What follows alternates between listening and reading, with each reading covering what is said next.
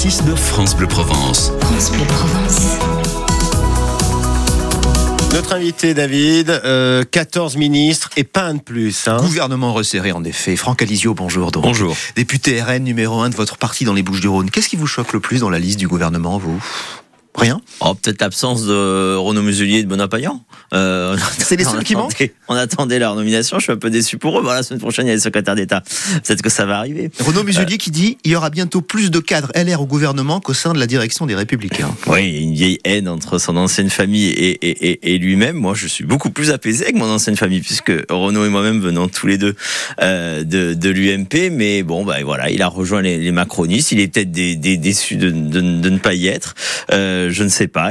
Donc, en tout cas, moi, ce que je vois, c'est que ben, pour citer la nouvelle ministre de la de la de la culture d'Emmanuel Macron, euh, en marche reste le Rachida Dati. En marche reste euh, comment dire le rassemblement des traîtres de gauche et des, et des traîtres de droite. C'est ce qu'elle avait dit effectivement il y a quelques mois. Il y a deux mois. ans, exactement. Donc vous voyez comme quoi euh, les choses changent vite. C'est quoi un traître pour vous?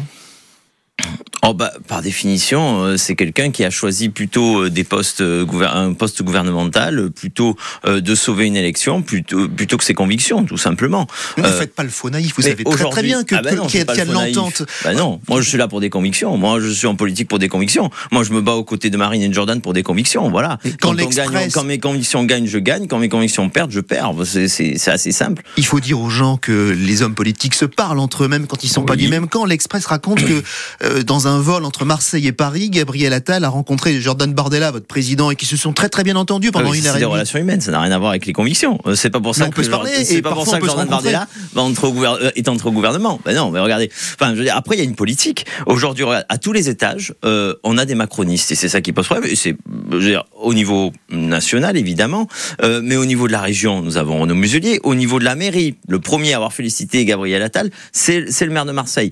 Il y a un petit rapprochement là entre bon, et les macronistes. Bon, ben, si vous voulez une alternance, si vous voulez un changement, si vous voulez que les choses aillent mieux pour Marseille et pour la région, eh bien il faut une alternance à tous les étages également. Et donc il faut, bah, en 2027 par exemple, Marine Le Pen à l'Elysée, Jordan Bardella à, à Matignon. Et vous, la il faut une majorité, il faut une majorité RN à la mairie de Marseille, une majorité RN à la à la région. Voilà, c'est comme ça qu'on changera véritablement les choses. C'est la raison pour laquelle d'ailleurs la campagne des européennes va être importante parce qu'elle va avoir envoyé un signal très clair. Est-ce que c'est pour ça que justement cette campagne elle est lancée à Marseille. Oui clairement. Parce que vous euh, en rêvez de la mairie de Marseille, vous Ah non, je veux dire, c'est pas vous qui serez tête de liste. On fait pas ça. On fait pas ça en fonction de moi. On fait ça en fonction des électeurs. On fait ça en fonction des habitants de cette région. On pense que PACA et Marseille va être stratégique, euh, que c'est très important aujourd'hui de miser sur Marseille et, et, et sur euh, la région. Et c'est pour cela que Jordan et euh, que Marine ont décidé de lancer officiellement la campagne le 3 mars par probablement le plus gros meeting de cette campagne. Moi, je m'engage à ce qu'il n'y ait pas une voix qui manque. J'appelle tous les Marseillais, j'appelle tous les Provençaux à se porter massivement sur cette liste parce que c'est la seule liste qui peut incarner un carton rouge à, Macron et l'alternance demain. Voilà, c'est euh, c'est fondamental, c'est très important parce que Marseille ne pourra pas être sauvé sans la France et, la, France ne pourra pas être sauvée. Ça veut dire quoi Marseille. sauver Marseille?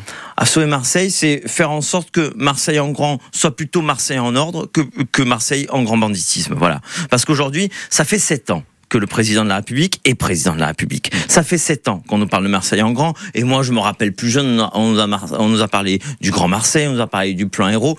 Qu'est-ce qu'il y a concrètement qui change, à part des annonces, à part des, des visites ministérielles? Rien. La première priorité, c'est la sécurité et nous sommes à 49 morts en une seule année, l'année 2023, ce qui est un record et ce qui est un scandale. Qu'est-ce que vous feriez à la place du gouvernement pour Marseille? Eh bien, la priorité absolue, ce serait par exemple, en matière de police et de justice, un état d'urgence. Voilà, l'état d'urgence, c'est prévu par le droit français. Ça veut dire que lorsqu'une situation est particulièrement dégradée, eh bien, on donne plus de liberté dans les procédures pour aller plus vite, pour être plus efficace, encore une fois, dans les règles de droit, hein, pour être plus efficace et à la justice et à la police. On peut identifier des quartiers, on peut identifier des zones, non seulement de Marseille, mais également de la métropole, de tout notre département, parce que quand Marseille va mal, c'est toute la métropole, c'est tout le département qui va mal, et on agit, et on a des résultats. Voilà.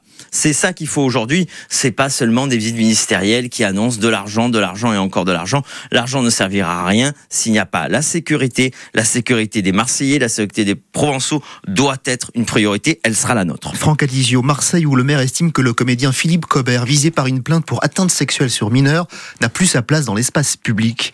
Vous êtes d'accord avec lui là-dessus ou pas? Ben, Je suis à la fois pour le respect de la présomption d'innocence, mais je suis à la fois également pour euh, laisser les personnes se défendre et donc en effet euh, les mettre à l'écart de l'espace public. Donc retirer sa voix de la visite de la grotte Coscar bah Aujourd'hui, écoutez, moi ça fait des, des mois que, que, que, que, Renaud Muselier me vante la, la grotte Coscar. On sait les liens entre la région et la, et la grotte Coscar. C'est au président de région notamment de prendre ses responsabilités là-dessus en s'exprimant. Je pense qu'en effet, et ce n'est pas encore pour atteinte à la, à la présomption d'innocence, qu'il faut que euh, ce monsieur soit à distance de, de l'espace public pour un certain temps. Mais il faut clarifier les choses. Franck Alizio qui dit ce matin sur France Bleu Provence que l'objectif du RN, c'est Marseille, Marseille, Marseille et les Bougeronnes, et, et, la métropole, et la, et la région. Bref, merci. Tout ce qui peut améliorer la vie de nos concitoyens. Bonne journée. Merci à vous. L'interview, vous la partagez sur l'appli ici par France Bleu et France 3. À Marseille, attention, un accrochage.